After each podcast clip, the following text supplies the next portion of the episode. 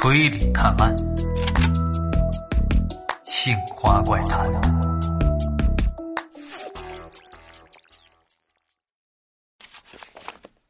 俗话说得好，“曲木为直终必弯，养狼当狗看家难。”这最近呢，我有关注过一条新闻，着实是震惊了三观，刷新了底线呢。说是在江苏溧阳发生了一起故意杀人案。死者呢是瘫痪在床八十三岁的老人，而凶手居然是老人的儿女雇来照顾老人的保姆。那么说，为什么这保姆要杀害老人呢？是有什么仇有什么怨吗？都没有，这保姆呢，仅仅是为了短时间之内拿到一个月的工钱罢了。原来在当地有这么一种风俗。同样的，也是保姆这个行业的潜规则，说是如果这保姆照顾的老人中途去世了，那么家属呢依旧得支付保姆全额的费用，甚至还要包一个红包来冲冲喜。因此呢，就为了能够快速拿到这一个月的工钱，一些心黑手辣的恶毒保姆就会对患病的老人痛下杀手。而更让人恐怖的是，类似的保姆绝对不止一二三名而已。其中的一名，经过警方的讯问才知道，仅仅是一年多的时间里，他就接连杀害了十多位老人，而家属们呢，居然都没有发现端倪。在此呢，奉劝各位听友，如果真的要找保姆照顾老人的话，一定要在家中安装摄像头。并且和保姆说清楚，自己会定期查看的。除此之外呢，这种专门杀害老人赚取快钱的黑心保姆，也有几个特别大的特点。首先呢，是非常喜欢照顾患重病的老人；其次，在工作之前，他就会跟你讲明了，这家政的行规呢，就是做一两天也得按一个月来收费。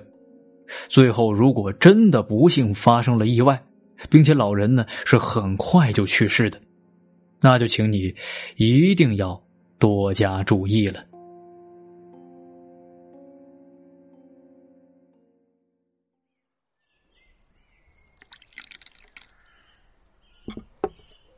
我正坐在沙发上用手机看着保姆的新闻呢，忽然事务所的门被人给敲响了。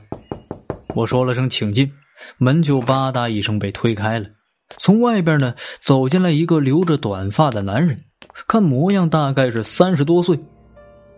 我看他的脸色显得有些焦急，于是便问道：“你有什么事吗？”那男人在我面前的沙发坐下，然后说道：“啊，是这样的，我爸昨天下午走丢了，他有老年痴呆症，虽然已经报警了，但是到现在都没消息。”我听朋友说过您的事务所，所以想过来拜托您帮忙找一找啊。我点点头啊，心说自己已经是很多天没有接过委托了，总不能够坐吃山空吧。虽然说找找人不可能有太丰厚的收入，但是不积小流何以成江海呢？于是我便欣然答应了。然后那个男人呢，就详细给我讲了他知道的一些情况。原来这个男人家里呢是单亲的家庭，除了他之外还有一个姐姐，从小就是父亲又当爹又当妈把他们两个给拉扯大的。而在昨天下午四点左右，姐姐出去上班了，这男人呢本来是想留在家里照顾老人的，可是没想到朋友忽然来了电话，说是有一个大客户要谈生意，这机会是非常难得呀，让他赶紧就过去一趟。男人就是皱了皱眉呀，心说如果自己走了，可就没人照顾老人了。但是自己如果不去的话，这老人吃的药，一家子各种的日常开销，那也都需要钱呢。所以呢，男人再三考量，还是决定出门去见一见那位客户。在临走之前呢，他嘱咐老人一定不要到处乱走，并且把门从外面给锁上了。还给自己姐姐发了一个短信，让她下班之后赶紧回家来，然后就开车出门了。但是呢，让他万万没有想到的是，这老人平时有些痴傻，但是在出门这件事情上却格外的机灵。听他隔壁的邻居说呢，当时邻居路过男人家门口的时候，就被那老人给叫住了。邻居问有啥事儿吗？结果那老人呢，从窗户里递出一把备用钥匙，说自己儿子出门的时候犯糊涂，把他给锁在屋子里了，让邻居呢帮忙把这门锁给打开。那邻居见这老人是言之凿凿，再加上也并不清楚他患有老年痴呆症，所以就接过钥匙把这门给打开了。等着男人忙活完回来一看。发现自家大门敞开着，还以为是进了贼了。等来到屋里，才发现自己爸爸也不见了。男人是着急的，周围到处寻找，可都是没有找到。直到后来，这喊声惊动了那个邻居，这才是得知了全部的真相。我听完这些之后呢，就问男人：他爸爸有没有什么明显的特点呢？还有当时穿的是什么衣服？男人就告诉我，他爸爸最大的特点就是左手呢比正常人多一根手指头，是一个六指。当天呢，上身穿的是红色 T 恤，而下身穿的是黑色运动裤，还有布鞋。我点点头，又问这老人失踪之前有没有念叨过什么，或者是有没有想去哪里呢？男人仔细想了想，这才跟我说道。你这么一说，我倒是想起来了。他前两天犯病的时候，总说要去找什么姐姐，但是我爸只有两个哥哥，根本就没有姐姐。呃，还有就是，他最近倒是和我说过，想去丽水桥下边钓鱼，但是我怕出什么意外，呃，就没带他去。我把男人说的这些点全部都仔细的记了下来，然后又安慰他几句。跟他说，如果有发现的话，一定会第一时间联系他的。之后，他就转身离开了。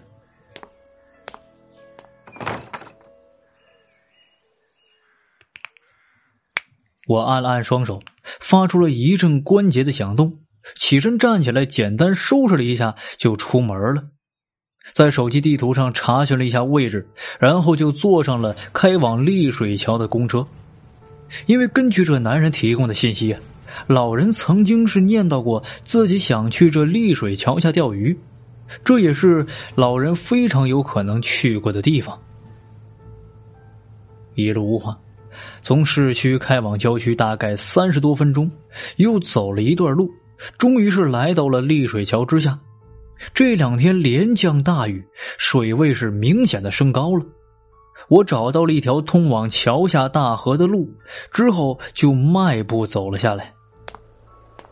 这一来到河边啊，有些腥臭的空气顿时被微风裹挟着就吹进了我的鼻子里。我沿着岸边就开始溜达起来，可目光呢却一直注意着地上有些潮湿的泥土。走了没几步，我就停了下来。这虽然河边的脚印不少，但我依旧是发现了一串崭新的布鞋脚印我拿出手机来，翻出了男人告诉我那老人穿的布鞋样式，仔细对照了一下，发现是一模一样的。我循着脚步呢，走了能有两三分钟，前面忽然变成草地，脚印就看不见了。我又前后左右打量了一下，发现前面不远处岸边有着一块石头。离近了一看，发现这石头两侧的泥土之上，分别都有着深深的布鞋脚印明显是有人长时间坐着才会留下来的。而除此之外呢，在石头左侧不远有一根长长的树枝。我伸手捡起来，发现这树枝的前端是潮湿的，而后面却是干燥的。我深吸了一口气。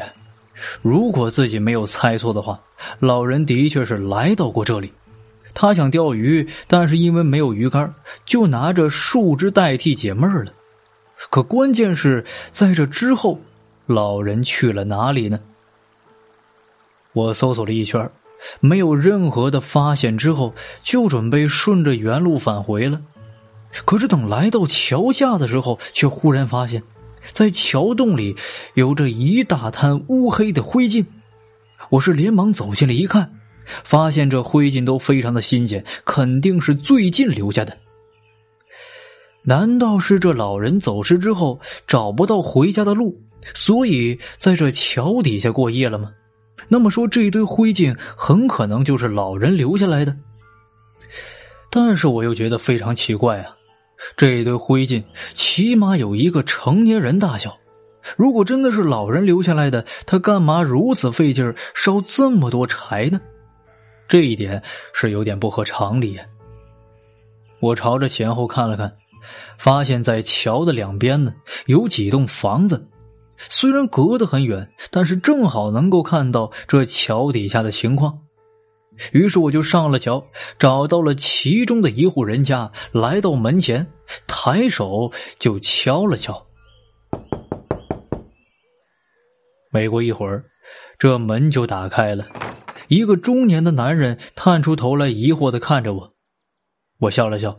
是赶紧从兜里掏出了一根烟递给男人，然后问道：“哎，大哥，我想跟您打听点事儿啊。”那男人接过了烟，我又掏出打火机来给他点燃了。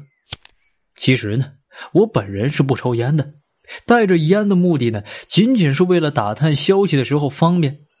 我看着男人的双手和嘴唇，就知道他肯定是有年头的老烟民了。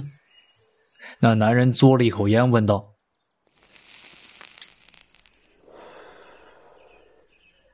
啊，你想问啥呀？”我笑了笑：“啊，是这样，您昨天晚上有没有注意到，您家对面的桥底下是不是有人在烧火呀？”“哦，我是看见了。”男人一听这话，就连忙的答应，想了想，对我说道。大概是昨天晚上八九点吧，那个时候天黑的差不多了，我对着窗户抽烟呢，就看到有两个人影在桥底下烧东西。我连忙问：“是两个什么样的人呢？”呃，可能是一男一女吧，我不太清楚，好像其中的一个脚还有点跛，反正他们是一直烧到十点多才离开的，我以为是烧纸钱的。也就没在意。一听这话，我的眉头顿时皱起来了。怎么会是两个人呢？难道走失的老人并没有在桥底下过夜，而是去了其他地方吗？我又问男人有没有见到一位类似的走失老人呢？可男人却摇了摇头，说没有见过。我显得是有点失望了。跟男人道了声谢，然后就转身离开了。这一下调查又陷入了困境，而就在我冥思苦想的时候，发现自己不知道什么时候已经走到了一个小村子前，而更惹人注意的是，在村口地方是高搭灵棚，应该是有人去世了。这时候，我忽然就闻到了一阵饭菜的香味儿。肚子里顿时咕噜噜叫了起来，我苦笑了一声啊，心说干活没什么进展，肚子倒是先饿了，自己可真是个饭桶啊！我迈步就朝着村子里走了进去，想着花点钱找一个人家吃顿晚饭，而就在我经过灵棚的时候，却听到里面是一阵的吵嚷，我侧头往里一瞥。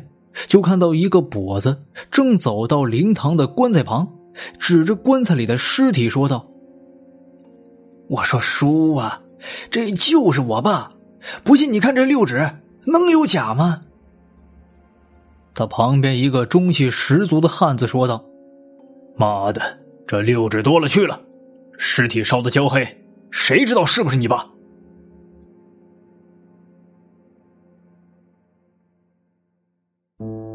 感谢您的收听，本期节目呢就到此结束了。欲知后事如何，我们下期再见了。